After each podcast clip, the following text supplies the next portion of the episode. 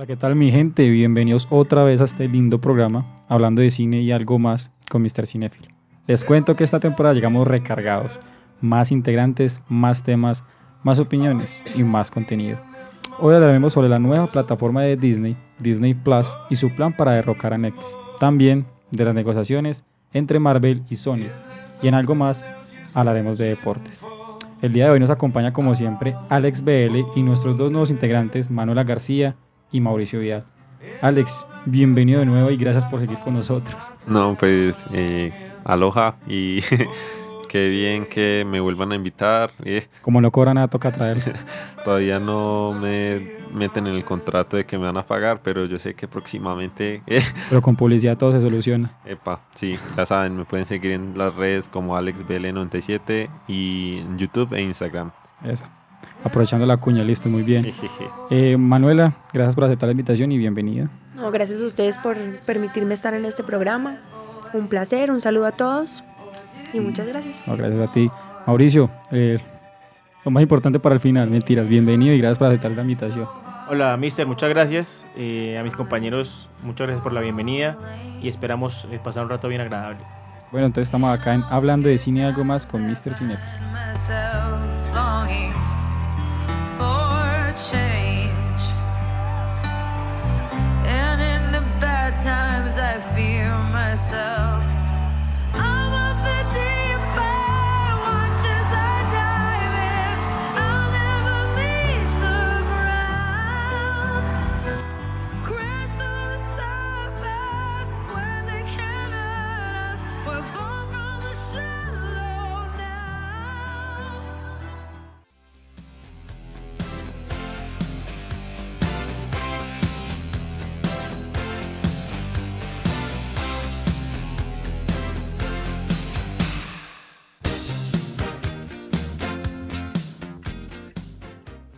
Fin de semana pasado se llevó a cabo la Expo D23, donde Disney aprovecha para dar un adelanto de sus proyectos para el futuro. Habla de las producciones que tiene para Marvel, Nat Geo, Pixar, Star Wars y todo lo que es dueño ya Disney en este momento. También aprovechó para contarnos todo lo que va a hacer en su nueva plataforma que es Disney Plus, que es su plan para derrocar a Netflix. Trae muchísimas series originales, series nuevas y va a retomar películas y series viejas y originales, va a hacer remakes y va a retomar cosas que estaban en Netflix, se las va a llevar para su plataforma. Este fin de semana de las noticias, por ejemplo, que tiene a La Dama del Vagabundo, va a ser un remake en live action con perritos de la vida real que estuvieron en la, en, la exposición y todo. Cosas como, por ejemplo, Lizzie McGuire va a volver a, las, a la televisión con Hilary Duff retomando su papel, pero va a ser entonces enfocado en su, en su vida después de los 30 años. Hilary Duff como con 40 ya. Más o menos tiene eso. Pues entonces va a ser exactamente. hijos. Va a ser Lizzie McGuire con su, cómo es la vida después de tener tantos hijos y todo eso. Van a ver unas series de High School Musical, van a ver las series que hemos escuchado ya de Marvel y todo ese tipo de cosas. Pero entonces lo que está haciendo, por ejemplo, Disney, lo que aprovecha Disney es que no solamente va a estar retomando las cosas viejas y clásicas, sino que está trayendo cosas nuevas, originales, totalmente nuevas, y cosas que eran clásicas, pero con un nuevo enfoque, como lo que está haciendo con Lizzie McGuire y la dama del vagabundo, ese tipo de cosas. Entonces yo siento que Disney con esto lo que puede llegar a lograr es que toca el tema de la nostalgia que es tan poderosa, sobre todo los adultos, donde le muestran cosas clásicas que en la memoria de las personas sienten que era lo mejor que existía. Y puede que cuando uno va y retoma se da cuenta que no era tan bueno, pero juega la nostalgia un gran papel y hace que la gente esté tan aficionada al tema. Entonces está enfocando por este lado y está trayendo nuevos productos para las nuevas generaciones que vienen. Y de esta manera, digamos que quitarle un poco la, la posición, el posicionamiento. La hegemonía. la hegemonía que tiene Netflix en este momento. Entonces es bueno porque entonces tiene todas las series originales y, y películas, está, está llevando tanto documentales de Nat como series de Marvel y otras cosas que ya están en Netflix, se las va a llevar todas para Disney y no va a dejar nada para Netflix. Y aparte está creando proyectos que tienen, digamos que más público, porque Netflix, más allá de que mucha gente lo vea, el contenido llega a ser muy cerrado. En cambio, todo lo que está trayendo Netflix está para, digamos, para el público más grande. Disney. Disney, Disney Plus. Entonces, Disney más, dejémoslo así. Entonces, la pregunta mía es que si ustedes consideran que, que Disney Plus en esta plataforma podría derrocar a Netflix, y si es así, ¿qué tendría que hacer Netflix para evitar que eso llegase a pasar? Pues lo que yo creo es que... eh, ¿Vas a decir algo? No, tranquilo. Ok, lo que yo creo es que eh, las tecnologías van avanzando. Ahorita se está, se está usando mucho el tema del streaming.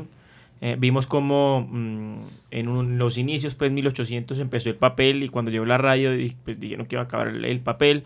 Cuando llegó la televisión dijeron que se iba a acabar la radio y así sucesivamente. Ahorita entró la era de Netflix, que es streaming. También está HBO eh, Plus y ahora va a entrar Disney. Lo que no creo y no estoy seguro en este momento es que Disney con su nueva producción y eh, retomando pues sus películas o su historia pues infantil derroque a una, a una plataforma como Netflix que ha venido cogiendo mucha fuerza.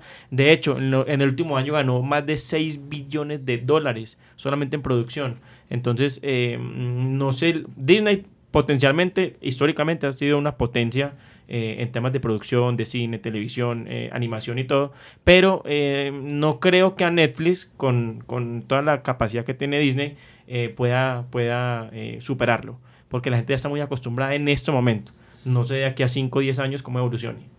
Ok, Alex. Sí, es exactamente como lo que pienso, que es todo a su tiempo. O sea, de momento la gente está muy apegada a Netflix y es como decir como, no, pues, no, yo estoy bien con mi Netflix, como no salir de su zona de confort y después como que, uy, pero mire esa serie de Loki, vamos a ver cómo están y después salen los recomendados y después se va metiendo más y más y va dejando de lado lo que, como lo que ya tenía.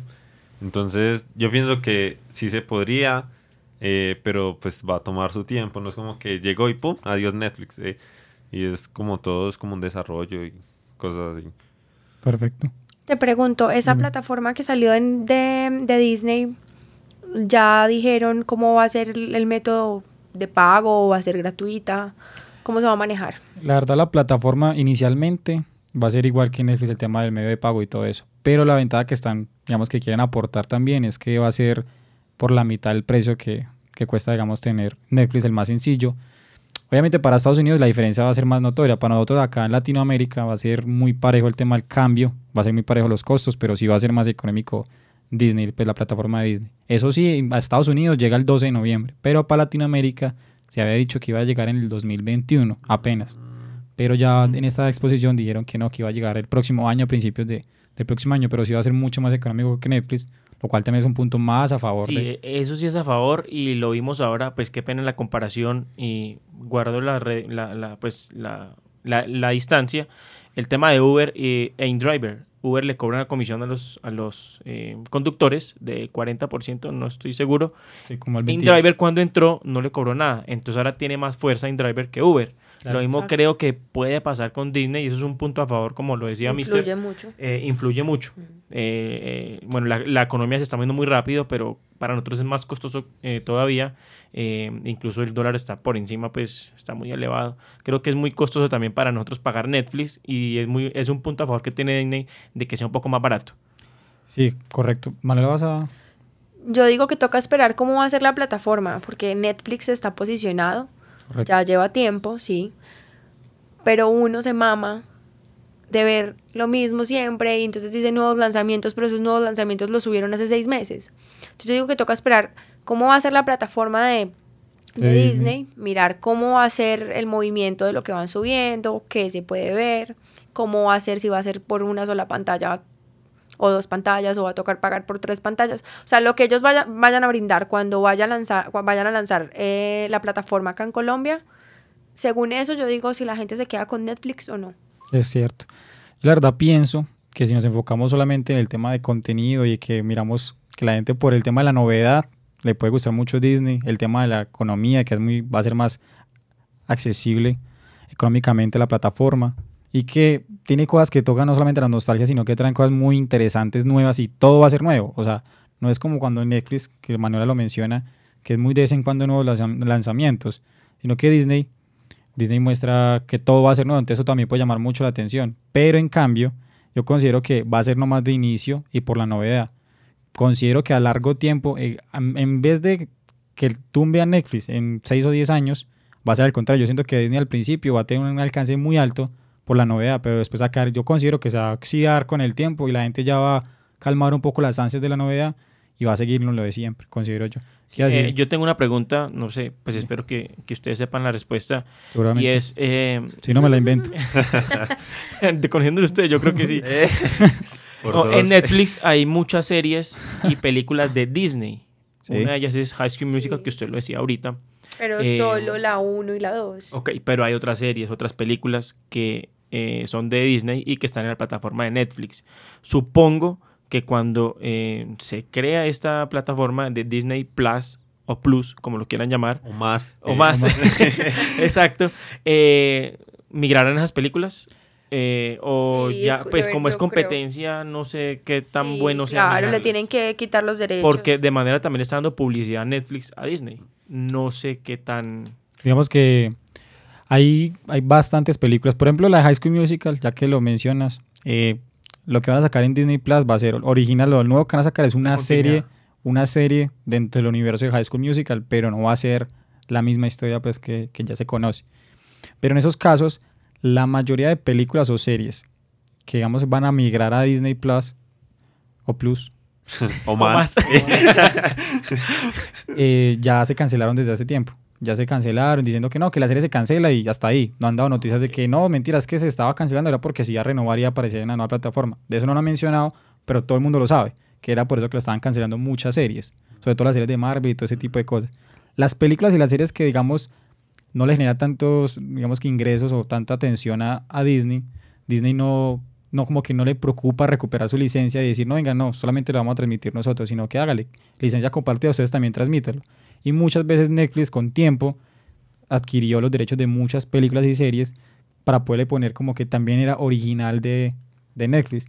Ya es decisión de Netflix que sienta que le puede estar haciendo también publicidad a la otra plataforma y decida sacarla de su catálogo, que lo puede hacer Lo más seguro es lo que puede no. hacer si ellos, si ellos lo desean, pero muy probablemente no lo hagan. Porque digamos que mucha gente que ya tiene Netflix y quiera, de pronto me está llamando la atención para pasarme a Disney para ver este, este tipo de cosas, pues se mete a Netflix y ve que lo que más le gusta de Disney ya está ahí, pues para qué se va a mover. Pero en cambio, si empieza a ver que todos lo están sacando, dice, no, que va, mejor me voy entonces de una vez del todo para, para Disney Plus. Y también hay que tener en cuenta que Disney Plus y Netflix no es como Spotify y Deezer, que son exactamente lo, Lo mismo. mismo, sí. Y uno dice, no, o tengo una o tengo la otra. En cambio, en esta, Ujú. digo, si no tiene, digamos, el modo económico, ¿por qué no tener las dos? Pues igual, no es que una le vaya a contaminar a la otra. Digo que pueden tener las dos, no es que los mismos mil espectadores que tiene Netflix lo puede tener Disney sin ningún problema, considero yo. Pues es que la, la, la plataforma que están sacando de Disney es la competencia directa de Netflix. Total. Porque es la misma línea, pero no va a ser el mismo enfoque. Entonces es lo que tú dices. Lo digo, Disney, por su nombre, es como más para niños. Sí, pero Correcto. está Fox Play, está Netflix, Disney Pero- Plus, ahora ESPN. Mejor dicho, ya todos los, lo- los grandes. eh, Claro, también tienen Las su grandes plataforma. cadenas tienen su plataforma. No creo que el bolsillo de la gente aguante pagar tantas plataformas. Lo que pasa es que, claro, van por la misma línea de Netflix. Disney pero es algo más de, de, yo lo veo más como de niños, como de cuentos de hadas, historias Es correcto, pero, mágicas. pero por ejemplo, por eso es que, mm, digamos que Disney tiene los derechos de muchas, De cosas, muchas cosas, de- exacto. tanto de ESPN como, Claro. de- pero también, por ejemplo, en Nat Geo, por ejemplo, una de las cosas, una de las noticias que se adelantó en Disney Plus es, por ejemplo, un documental que va a salir en Nat Geo, que obviamente todo lo que está en Nat Geo, en Netflix, sale todo, absolutamente eso sí, oficial, do- todo lo de esa cadena, lo que era juegos mentales, todas esas cosas, pasan directo para, para Disney Plus. Y también vienen documentales como, por ejemplo, la vida desde la perspectiva de Jeff Goldblum, que es el actor de este de, de Jurassic Park, el, el alto pez de gafitas, que también estuvo en una de Mar en Thor 3. Bueno, es un actor que es comediante también, y son documentales, de, por ejemplo, el documental desde la perspectiva del hombre, todo lo que está pasando en la sociedad, y vienen varios documentales, entonces no solamente series y películas para niños, sino también proyectos interesantes como documentales, también hay películas dramáticas, sino que por ahora, como el enfoque de Disney es ganar a los nuevos, las nuevas generaciones y también recuperar, digamos que la audiencia adulta por parte de la nostalgia, de están 90, hablando de proyectos muy navideños, muy de series así como las de antes, muy de películas así como Star Wars, muy fantásticas, pero yo pienso que si se quiere mantener esa como ese auge, tendrían que empezar a traer ya también películas y series también dramáticas, también oscuras, también como thrillers y cosas así. Pero digo, sigo diciendo que pueden tener las dos. El balance. Si uno tiene para pagar las dos, yo pagaría las dos, por ejemplo. O pues no pago ninguna, sino que todo lo veo pirata. o- Pero, Oh. mentiras, pero digo que las dos plataformas pueden abarcar los dos mismos. Sí, tienes que hacer una inversión la berraca, y perdón por el término, pero lo bueno de Disney es que tiene cómo Ah, correcto. para superar a Netflix. y para comprar Sony. eh, ¿no es? También, también. Pero entonces es exacto. Es eso, que digamos Disney puede hacer la, la inversión y digamos que lo está haciendo bastante porque digamos que renunciar a, a tantas cosas, a tantos ingresos que le pagaba Netflix por el derecho de tantas series y cancelarlas nomás para traerlas a su plataforma. Una plataforma que creo que lo que han dicho era que iba a costar más o menos 5 o 6 dólares la suscripción. Mm. Comparado de, no sé cuánto vale Netflix en Estados Unidos, pero creo que vale más del doble pues en comparación de eso. Es Pero- que si son 5 o 6 dólares multiplicado por 3, Por sería más digo- caro que Netflix. Al no, Claro. ya, Netflix no vale 19 mil pesos Yo pago colombianos. 16 mil. por Porque tú estás en sí, un plan un ya viejo. Por eso, el ¿Quién más barato. Pero en plan viejo Por ya, dos. pero ya nuevo ya no vale eso. En cambio, lo que le digo, para el cambio ya de Latinoamérica puede que la diferencia no se note tanto. Pero en Estados Unidos la diferencia sí va a ser más notoria, porque en Estados Unidos no hacen, ve cuánto está el cambio del dólar, ¿no? Ellos, ellos entran a lo que es 6 dólares con 50, listo, perfecto, Netflix me vale el doble.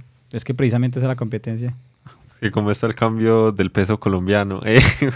Mm. Pero entonces a Netflix la tiene, Netflix no tiene que hacer nada, tiene que quedar quieto y ya seguramente No, no, la Netflix, de hecho, eh, sorprendió mucho en este último año porque ganó en Globos de Oro y ganó en Oscar con varias series, si no estoy mal, actores. Oscar en la- eh, ganó con Roma Roma, imagínese. varios eh, premios. Se pensó que iba a ser la primera, no. pensó que se iba a ser la primera película de con Netflix este en ganar. Por eso, eh, Netflix también la supo hacer. y Digo que la supo porque innovó mucho y la gente le copió. Eh, y por eso tiene el auge que tiene en este momento. Porque. No, eh, y los actores que maneja Netflix son actores de talla. Mira, que la Sandra Bullock, eh, George Adam Clooney, Sandler. Adam Sandler. eh, bueno, eh, no, no recuerdo el nombre en este momento del protagonista de Stranger Things, eh, Hooper, que también es un actorazo, pues de Hellboy, eh, que es una película... Pero digamos que llamativa. antes se volvió el más que dio más protagonismo es por haber hecho Stranger Things más bien. No. Él no, como tal. Para usted, no. Pues yo sé quién es el hombre, No. yo lo conozco, pero digo es que a él empezaron a salir papeles. muy Así buenos. obvio, sí, pero él tenía una trayectoria ya en Hollywood eh, reconocida. Claro que sí. Y Así, entre así otras como cosas, Winona Ryder también era muy conocida y sí, claro. total. Entonces yo creo que Netflix eh, va a seguir va a seguir innovando y va a seguir ganando mercado. No, y seguramente se va a, va a crear una estrategia que ya debe estar creando antes de que salga la plataforma acá en Colombia, de publicidad, de nuevas cosas que le vayan a meter. Ellos no se van a quedar quietos. Sí. Igual yo siento que Netflix, más allá de que, digamos que mucha gente dice que hay que, que tiene que traer mejor contenido, que tiene que Seguramente. subir la calidad. Yo considero que el problema de Netflix no es el tema de la calidad, porque hay series y películas muy buenas en Netflix que la gente, digamos, no, no conoce porque o no le hacen la publicidad suficiente o porque, digamos, que a la gente le importa es más, ve Netflix nomás como para un, un estilo, un género muy particular. Yo creo que más lo que tiene que hacer Netflix es enfocarse mucho en hacerle publicidad a este tipo de cosas. Como no solamente enfocarse el público tan particular que tiene, que son adolescentes y que es como este estilo, que le gustan las, las películas de comedias románticas sencillitas y así, sino también hacerle publicidad a otras cosas como, como series más oscuras, como por ejemplo Mindhunter, que yo en la página la menciono tanto. No, no, no lo he notado. ¿Has, has posteado algo de esa serie? yo no lo he visto en serio. Sí. Yo cada, cada oportunidad que tengo hablo sobre esa serie porque son series que la gente no ni siquiera se da cuenta que existen en la plataforma y es original de la plataforma, pero Netflix como es tan oscura casi no habla de ella y así con muchas series que eran muy buenas, pero como no tuvo el público que se merecía, cancelaron. Y creen que es por la baja calidad de la serie, pero es al contrario, es por la baja audiencia, pero por falta de publicidad. Entonces si Netflix no se pone las pilas en eso, Eso sí tiene Netflix y yo no lo sabía, no, no conocía que era por eso. Uno empezaba a ver una serie y de un momento a otro ya no estaba. cancelada. Y pasa con muchas y series. siempre me preguntaba por qué lo hacía. sa- ¿saben cuál es el gran perdedor de esta competición entre estos canales Plus, Plus o la más. televisión. la televisión. la televisión por cable? Sí. Total. Ya la gente se está cansando de, de- de verla, incluso mucha gente ya llega solo es a ver eh, televisión por internet, de streaming, como se le conoce eh, en, en- en este momento, y eh, económicamente la pauta en televisión por cable ya está muy baja. Eh, han despedido gente de su canal, o como se le quiera llamar, porque no tiene los mismos ingresos que tenía hace 10 años. Yo incluso no pago cable, yo solo tengo Netflix. Sí, internet y- Ah, bueno, exacto. Porque es que incluso hasta, los, hasta las novelas más sonadas de, digamos, que se ve toda la gente en los canales nacionales de cada país, pues, eh, ya están, están en YouTube. Entonces Sí, también exacto, en. YouTube. Llega, llega directo y se ve varios capítulos también. Pasión de Gavilanes, capítulo 3. Eh. O por ejemplo, Betty la fea ya que llegó a como... a- Betty la Fea que... Eh, esos son los, grandes los grandes perdedores de, de esta pelea, que en realidad es... es eh, sí, sí, los canales, sí, la... Mm, Sí, es que van en picada. No, horrible, es que, exacto, porque es que ya, ¿verdad? Uno ve ya realmente lo que le interesa. sí, en- ahorita hasta el fútbol ya tiene que pagarse. Entonces, eh, pues es un tema también muy incómodo. Sí, todo ya tiene que ser pago, pero es precisamente por lo mismo que la, los se dieron cuenta que todo estaba migrando a otra parte y entonces Correcto. cobremos también por esto. Muy bien, ¿no? Sí, entonces vamos a ver qué va a pasar entre Netflix y Disney Plus Plus más. Lo que sabemos en general es que la competencia va a estar muy interesante. Competencia. La, que- La de- competencia. así, así de interesante va a estar. La competencia entre los dos va a estar muy interesante. Es que va a ser tan interesante que me ponen ansioso. Pero bueno, igual de todo hay que esperar a ver qué va a pasar después de que ya salga al mercado la plataforma de Disney y ver cómo va a competir en unos dos o tres años. Y en dos o tres años nos reunimos acá de nuevo y hablamos del mismo tema, a ver qué ha pasado con el público. Igual por mi parte, yo sí, sí tengo la posibilidad de, de pagar las dos, voy a pagar las dos y voy a disfrutar el contenido de ambas porque Netflix también tiene, un- digamos que un fiel seguidor, pero Disney digamos que me está cautivando bastante. Hmm. Entonces, O lo piratea como siempre hace. Eh, como todo, yo todo lo, hago, todo lo hago pirateado. Entonces seguimos acá en hablando de cine y algo más con Mr. Cinéfilo y sus amiguitos. Y los-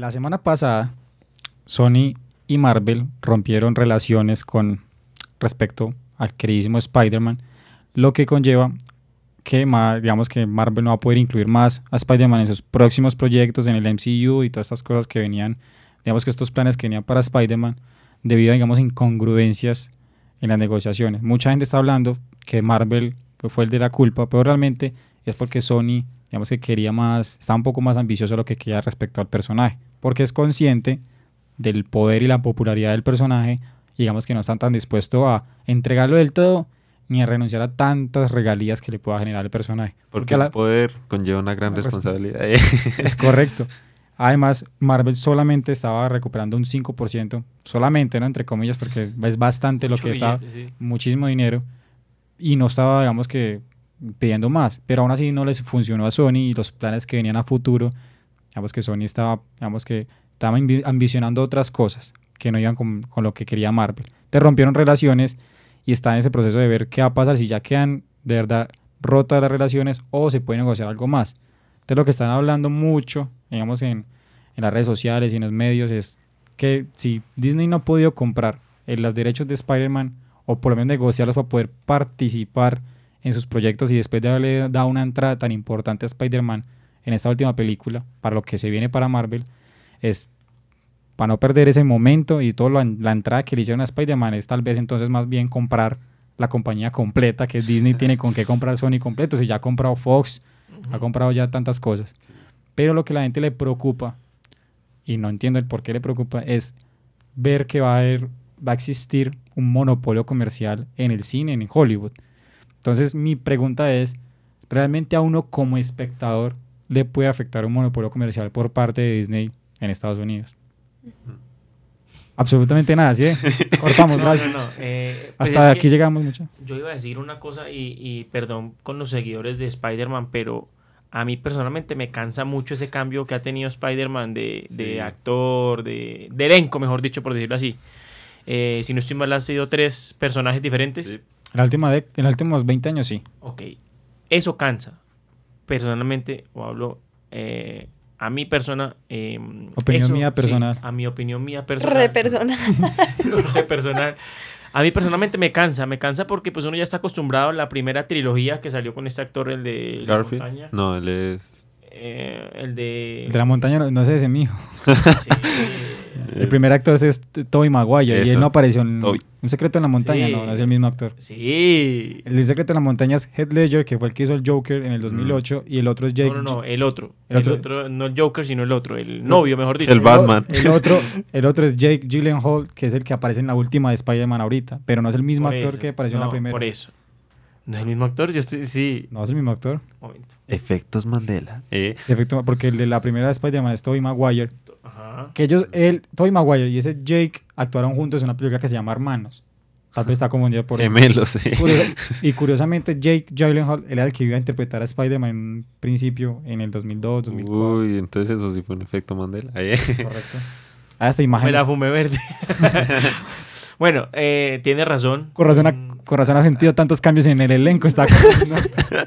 sí. Como por cinco Spider-Man. Sí. Bueno, a lo que quiero llegar es que eh, tanto cambio eh, cansa. Sí, de pronto la gente ya se acostumbra. Por ejemplo, Iron Man no sería lo que es Uf. hoy Iron Man Sí, sin el mismo actor. Correcto. Sin Robert No, Downey pues. Jr., Robert que en realidad nació es- para eso. eh. Exactamente. Si hubieran cambiado cinco Iron Man, la gente estaría como... Igual. No sería lo que soy. Entonces, eh, bueno, eso por esa parte. Por el monopolio, yo creo que eh, Hollywood, pues, eh, siempre ha tenido ese monopolio, ¿no? Ha habido siempre como una línea y de pronto Spider-Man se metió en eso y no va a salir.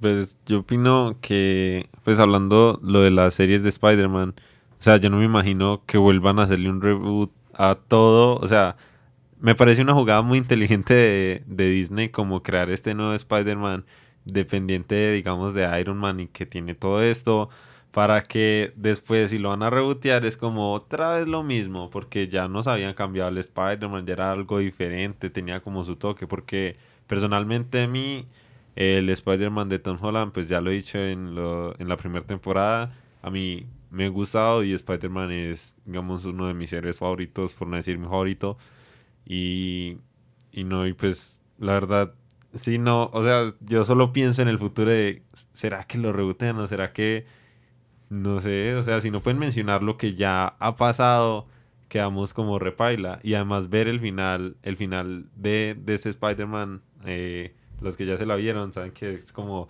y entonces, ¿cómo van a hacer? para- Correcto. entonces, re heavy, como. O sea, para mí fue una jugada re épica de Marvel al hacer estas dos películas tan. Es que, y precisamente fue algo que criticaron mucho, eh, que enfocaran tanto a Spider-Man, con, lo vincularan tanto con Iron Man y tanto con, con las otras películas. Pero yo creo que Kevin, el presidente de Marvel, estaba pensando en eso, en un futuro que de pronto Sony quisiera llevárselo otra vez, viera que como que se sintiera como un poco amarrado a lo que pudiera hacer con ellos, porque ya digamos que ha creado una imagen nueva sobre este Spider-Man. Igual hay dos películas confirmadas de Spider-Man en el futuro, que no saben cómo las van a enfocar entonces, pero digamos que no tendrían que hacer un reboot Estaba, estaba buscando la foto de Jake Gyllenhaal. Es igualito a... a- a Tobey Maguire. es idéntico, yo por eso los confundí. No, no, no son Son iguales. igualitos. Ah, eso es para No, mire. No, bu- justificarse. no, bueno, pues Cuando sí. ya se- son igualitos. Se desintoxique, ya podríamos. Sí, eh, ya Mañana vuelvo a ver la misma foto. Nada que ver, pero mentira, son tienen un airecito porque por algo interpretaron hermanos en, sí, por algo, pero y es curioso que de verdad él era la primera opción para interpretar a Spider-Man, pero a la final fue donde Toby, cito. Pero bueno, esto es lo que le digo, digamos que mm, Disney está pensando más en eso. Pero más allá de todo, digamos que si Disney logra comprar Sony y hay un monopolio, sí. lo que dice Mauro, pues monopolio siempre ha habido técnicamente y a la final vamos a ver las películas. eh. A mí que me importa que el, el dueño de todas las películas que están produciendo sea el mismo. A mí lo que me importa es que saquen películas buenas y yo voy a ir a consumir cine como un berraco porque pues ya, a mí lo que me interesa es eso. O sea, a mí como, a mí no me afecta ni que yo fuera el dueño de una productora de cine y Dios mío y me, me fuera a sentir aplastado por eso. No, antes al contrario, buscar vínculos también, alianzas con ellos. Entonces digamos que la- hay veces la gente en redes sociales se indignan por unas cosas que no tienen fundamento. O sea, a ellos que les afecta realmente como, como espectadores, nada, en lo, en lo absoluto. Yo visto peleas fuertes de, de como estos fans peleando que, ah, estos tontos no saben que en realidad Marvel es el que está, el que está tomando todo esto y le echan la culpa a Sony, bla, bla, bla. Y entonces empiezan, pero, ay, es que Sony es el que no... Y, y, y he visto en serio comentarios verdes como, wow, ¿acaso ustedes eh, trabajan para ellos? o Sí, qué?" hay gente que se apasiona demasiado con, con estas cosas, defendiendo esto. Hay gente que... Usted cuando Mauro dijo que para los fanáticos de Spider-Man ya estaba sí, listo para discutir. Buscando con qué golpe... eh. Bueno, ¿y qué pasa si llegan a un acuerdo eh, comercial? ¿Sigue igual? ¿Van a, a meterle algo más de Avengers eh, a futuro? Eh. ¿O es solamente están haciendo como una pauta para que la gente esté eh, como, como Yo- expectante? Yo creo que dicen mucho que era más como una táctica publicitaria que digamos que Marvel la tiene clara para hacer marketing. Decía eso, pero por lo que ha venido sucediendo ya consideran que no, que no es una pauta, no, es una estrategia, sino que de verdad rompieron relaciones. Si llegan a un acuerdo real de, para manejar los derechos de Spider-Man en el futuro, digamos Es que, ya lo mister, mister, pero póngase a pensar si ya tienen dos películas más Pero- organizadas, ¿cómo va a ser? eh, o sea, ¿cómo van a romper así de la nada? Digamos que- Spider-Man Yo creo que es una estrategia. No, lo que bueno, pasa es que las lo que pasa es que lo que pasa es que las dos películas que están confirmadas son dos películas confirmadas de Spider-Man. Lo que pasa es que no son todavía ni producidas ni escritas, pero más o menos tienen un enfoque de cómo las podrían llevar. Resulta que en el proceso creativo de estas películas, de las dos anteriores, las de las Spider-Man 2 y la 1, el presidente de, de Marvel Studios, que es Kevin Feige, participó en el proceso creativo completamente. Entonces el que dice, bueno, no, yo quiero que conecten esto con el, con el universo cinematográfico de Marvel, quiero que lo conecten de esta manera, y bueno, y él hace parte de todo eso. Por eso se terminó la manera que se terminó la segunda de Spider-Man y todo eso. Pero la que se, las dos que se vienen. Si él no hace parte del proceso y no pueden combinar las dos cosas, Marvel puede, digamos, perdón, Sony puede hacer su, la historia de, de Spider-Man como ellos querían y ya, y que este man Kevin no hace parte y hace la película normal y en ningún momento hace conexión con, con Marvel y ya porque es porque no digamos no, no tiene los derechos y porque Kevin no va a estar participando en el proceso. O sea, las películas están confirmadas, ya está. Lo que van a hacer es que las poquitas referencias o cosas que habían para el universo de Marvel no van a estar y ya. Pero la, la historia va a seguir. El problema es que todo lo que se medio relacionaba con el universo de Marvel y Iron Man y los Avengers va a salir de la, digamos que de la película. Pero la historia puede seguir sin ningún inconveniente. El problema es que cuando sacaran las dos películas, había muchísimos proyectos más para Spider-Man.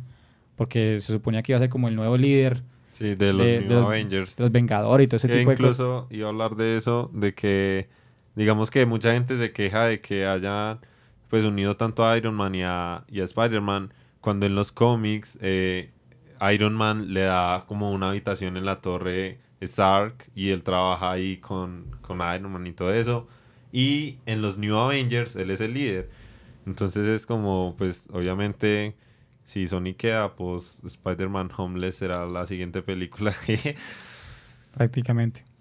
Eh, pues ya pasó hace mucho tiempo, obviamente, Avengers, pero ¿qué tan cierto hay de que eh, Tom Holland eh, era muy Era- spoilero? Es el hijo Sí, de, es el- ese- es el hijo de Tobey Maguire. No, que le gustaba eh, sapear, eh, bueno, dar mucho spoiler acerca de lo que venía, por eso es que nunca le daban el libreto. True. eh, Le daban varios libretos. Le dan un el libreto falso. Sí. Pues es muy en la cierto. última yo escuché que le dieron varios. Ah, que- pero a todos. por eso ejemplo, esa escena final con, con Tony Stark. eh, No sé cuál. abraza, la final, que Yo sé, estoy haciéndome el... Sí, eh, él no la tenía, pues él no estaba en libreto. De hecho, ese mismo día le dieron el libreto para que. La hiciera, exacto, porque sí, el hombre, digamos que, y eso que ha mejorado porque le han hecho mucho ya... Pero no fue que grabaron varios finales. No, De hecho, y ellos no sabían cuál era el final que iba a salir. eso ¿Fue sí, así? eh, les hicieron mucho ese tipo de cosas, pero al final ya les confirmaron cuál era realmente la, la película. Digamos que hasta el final a todos los tuvieron, digamos que En paz, en ascuas. en Ascuas solamente Robert Downey Jr. sabía realmente cuál era la historia completa, la real. Pero digo que a Tom Holland, eh, si en todas las películas en las que él está, no le dan absolutamente nada porque él sí, él, él y Mark Y Marquitos, Sí. Rúfalo, el que hace de Hulk, también es muy bueno para hacer spoilers, se les sale, ¿verdad? Es muy natural en ellos. Y muchas veces cuando están en entrevistas en vivo, ¿cierto? A nivel nacional, en Estados Unidos o a nivel mundial, mm, Tom Holland no lo dejaban ir solo, siempre lo mandaban con un actor porque sabían que de pronto la podía... Mm. Incluso es que muchas veces se le iban cosas que nada que ver. En una entrevista donde estaban hablando de que él hacía muchos spoilers, le decían, no, es que Tom, ¿verdad que tú haces muchos spoilers? No sé qué. Ay, sí, a mí me hacen... Yo hago muchos spoilers, tanto que me dan como unos guiones falsos. Por ejemplo, cuando estaba leyendo yo el guion, no sabía si era uno falso de verdad. Yo leí que, que Spider-Man iba a estar en el espacio. Yo, uy, ¿cómo así que iba a ser? Yo, ah, Sí. debe ser uno falso. Y luego me di cuenta que no era falso. Ay, no. Y dice que Sí. es que... ¿Cómo? Sí, la gente está viendo cómo lo hace. Entonces, ah, sí, tal cual.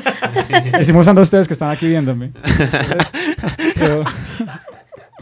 Entonces, quedó, así súper maluco y, y entonces el mismo presentador, el entrevistador, como que venga, qué pena, todavía estoy asimilando lo que acaba de decir Tom. ¿Cómo así que Spider-Man iba a ser en el espacio? Entonces, sin querer queriendo, Se la volvió- Mm. o sea, siempre lo hacía, pero ha mejorado bastante. Para esta Endgame no hizo absolutamente nada, se supo controlar. Ah, Lo único que dijo fue que en lo de Endgame es que a ellos le habían dicho que iba a grabar una boda y a la final se cuenta que no era una boda. Y ya la estaba como embarrando otra vez y lo lograron como, como callar, pero, pero digamos que también en algún momento llegué a pensar que se aprovecharon de esto para hacer también más publicidad, Claro. porque le daban a él como mm, merchandising de ciertas películas que supuestamente es confidencial. Y él se grababa en Instagram como en vivo, como es que, ay, me acaba de llegar un regalo así que supuestamente no sé qué, que no. Y abría las estas al revés. Y abría, la, mostrando- y abría la cara como al revés que decía como que confidencial, no lo muestres a nadie, no sé qué. Eso es lo que veía la cámara Ajá. primero. Y él luego lo volteaba para leer el otro mensaje y mostraba el póster oficial.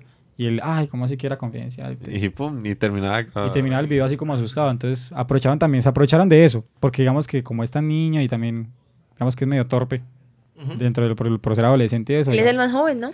Tiene, tiene la edad mía. Tiene como 28 años. Ya no, el hombre es del 96, él tiene 20, va- apenas va a cumplir los 23, todavía no los ha cumplido, el hombre O es sea, su edad. Entonces, prácticamente, no, yo no. Yo soy, no soy contemporáneo, yo soy contemporáneo casi como de, de Robert Downey Jr. Eh, Bueno, el hecho es que eh, a la pregunta que, que usted, Mister, hacía en el inicio de, de, pues, de este nuevo tema, eh, yo no creo que rompan relaciones. Eso trae mucho, mucho dinero y usted sabe que el dinero, o el que juega con el bolsillo, eh, siempre está por, por sus beneficios. Entonces no creo que... Pero yo tampoco Que considero que vaya a pasar eso, pero digamos que nunca han podido tener relaciones Sony y Marvel y por fin lo lograron y no duró nada. La cosa es que, digamos, si Sony es inteligente, se da cuenta que las, las cinco películas anteriores de Spider-Man, que digamos con Sony netamente, no, no generaron ninguna, pasó los 500 millones de, de dólares, y no estoy mal, a nivel mundial. En cambio, las dos únicas que ha hecho Marvel, las dos pasaron el billón de dólares a nivel mundial. Entonces, aparte que las películas les fue muy bien en críticas y a la gente le gustó y tenía un campo de acción, un futuro muy prometedor, las ganancias fueron bastante altas. Entonces yo también considero que no va, si son inteligentes también y calman un poco como su ambición y su avaricia, pues llegar a un acuerdo y a la final Spider-Man va a seguir por donde el transcurso que venía y todos vamos a seguir disfrutando sin ningún problema. Y si a la final Disney compra Sony y hay un monopolio comercial como lo vine diciendo la gente, no hay ningún problema porque antes es mejor, porque antes va a haber más libertad para producir nuevos contenidos y va a ser muchísimo, muchísimo mejor.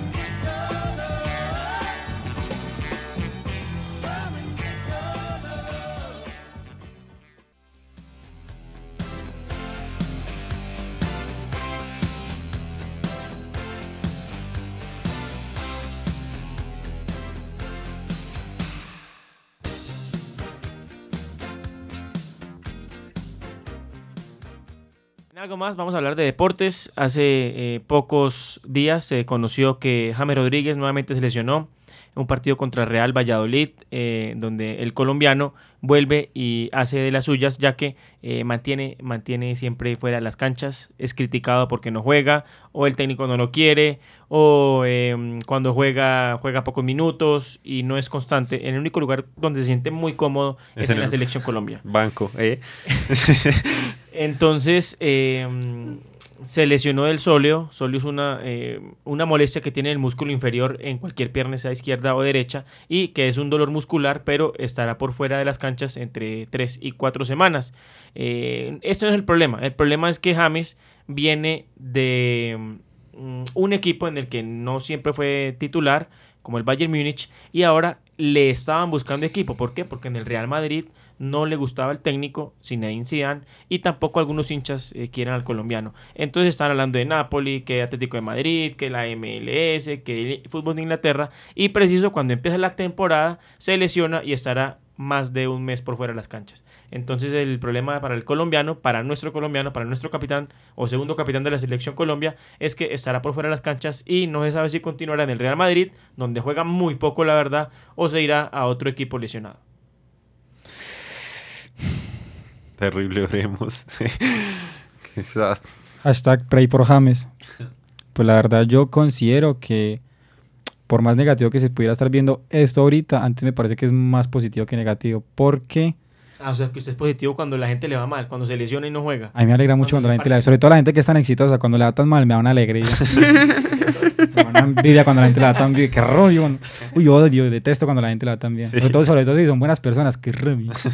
No, ven, lo digo es porque James, cuando James está disponible para jugar y está, digamos que en su 100% físicamente y no lo meten a jugar, es más la presión mediática. Y es más los ojos todos sobre James, y venga, porque no lo meten? Y entonces la presión que al fin consiguió equipo para ver si sí puede jugar y todo ese tema. En cambio, como ahorita se lesionó, viene un partido que fue titular, no pudo hacer gol, pero digamos que intentó y estuvo ahí, por lo menos alcanzó a jugar el segundo tiempo un poquito. Y lo sacaron normal, es normal que lo saquen, pero... a los bueno, 56 minutos. Sí, salió. exactamente. Pero bueno, jugó, ¿cierto? De titular. ¿Pero Ya. por qué jugó? Y que justo, porque todo el mundo estaba Todo lesionado. el mundo está lesionado. Es la única manera de que juegue, pero listo, entró de titular, ¿cierto? Y ahorita, digamos que está la excusa de que no lo pueden jugar porque está lesionado. Entonces, ¿qué pasa? Ya la gente no va a estar pendiente. ¿Será que este fin de semana sí lo van a poner a jugar? Sino que listo, se está recuperando, hágale. Entonces le da tiempo al jugador como para pasar un poco los focos de la media, ¿sí? de todas las redes sociales y todo. Y el, el manager enfocarse, bueno, consigamos el equipo, al fin será que este sí se va a quedar acá. Y él trabajar tranquilo. Lo que le pasó a Falcao en unos años Uy, pasados, que cuando él estaba ya trabajando tranquilo y que como que por un momento las cámaras dejaron de enfocar y le dejaron trabajar él solo, él encontró otra vez equipo, recuperó su mejor nivel y le empezó a ir muy bien en el Mónaco y todo ese tipo de cosas. Yo considero que a James le puede pasar eso. Ya que un mes cuando él se recupere también va a estar recuperado a Hazard y otra gente y puede que él ya es que no la vuela en el Real Madrid, pero da un mes de tranquilidad por fuera de los medios y los focos para conseguir equipo tranquilo, meditar si se queda en el Real, mirar a ver si Zidane se da cuenta que lo extraña, decir, no, yo un mes sin James realmente sí me hace falta, o puede que sí. Yo antes considero que es más positivo que negativo por este lado. Lo malo es que no va a poder jugar contra Brasil y Venezuela. Igual al final, Pero son partidos Amistosos, sí, pero son partidos que los pueden grave fichar. para nosotros que Total. fueran partidos de eliminatoria o Copa América o Mundial. Pero son partidos en los que... Son partidos vitrina. partidos para mirar a ver quiénes ponen de titular, a quiénes ya. no, pero son partidos vitrina, como dice Manuela, es verdad, algo que para él podría ser muy fructuoso, pero digamos como a nosotros como tal, no afecta la, al rendimiento de la selección en ese momento para un partido que no es realmente tan, tan llamativo, ¿no? Sí. Beneficia por el tema del show mediático. Total. De pronto lo perjudica a él porque no se puede mostrar. Para salirse del equipo, pero Exacto. antes le da como espacio para que esté tranquilo en la casita recuperándose. Pero no, es No, que... pues, yo creo que se vive tranquilo. Es que incluso eh, me hace acordar de lo que mencionaba, lo de Falcao. O sea, Falcao también para mí en su momento fue uno de mis jugadores favoritos. Y Ah, ya no, ya no lo Ya, quiere. ya, ya lo mató. Lo siento. Ya lo mató, Ya, ya, ya, ya lo ya. retiró. retiró. ya lo retiró. ya abandoné el soccer, lo siento. eh.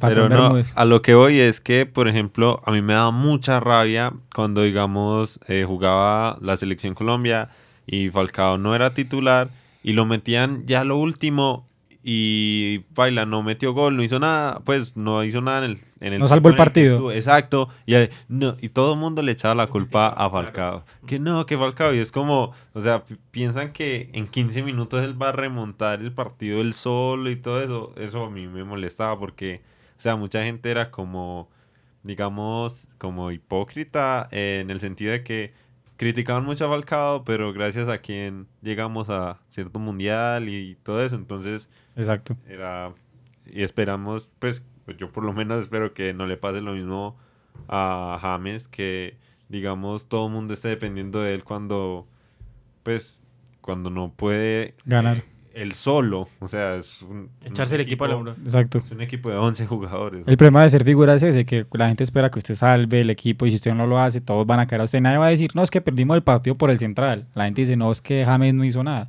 Es el problema de ser usted la figura, que usted es la cara visible de todos los equipos en los que está. Es que no es un partido de barrio en el que usted solo se lleva a todo el equipo. eh. No, no, exactamente. Si fuera un equi- yo considero que la selección le podría ir mejor si fuera como Uruguay, que Uruguay es un equipo que todos los jugadores son los mismos, o sea, están como en la misma línea. Nivel. Entonces un- ese sí es un equipo muy compacto. Y si, si- si pierde, pierde Uruguay. No perdió Suárez, no perdió Cavani, perdió el Uruguay. Si gana, gana Uruguay, no gana un jugador. Entonces todos juegan para el equipo y no sienten esa presión mediática de huepucha. Es que si no la rompo hoy acá en la selección, me, me mochan. Yo creo que eso, si Colombia fuera así, sería mucho más, digamos que productivo.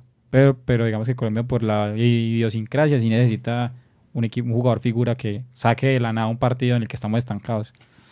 Muy bien, pues eh, amanecerá y veremos qué pasa con el colombiano, si seguirá jugando en el Real Madrid o se irá para algún otro club, seguramente de Europa, ya sea en Italia o ahí mismo en España. Seguimos hablando de cine y algo más con Mr. Cinéfilo.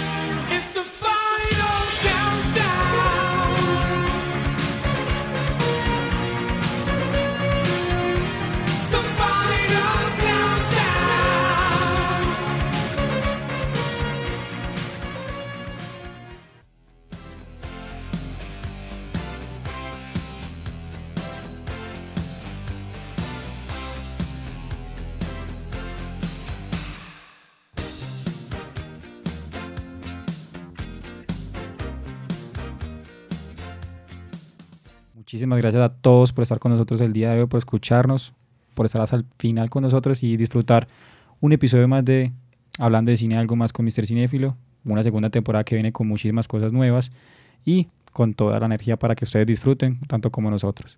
Agradecerle a mis nuevos integrantes y a mi integrante de siempre, Alex BL. Alex, muchas gracias por estar aquí con nosotros de nuevo.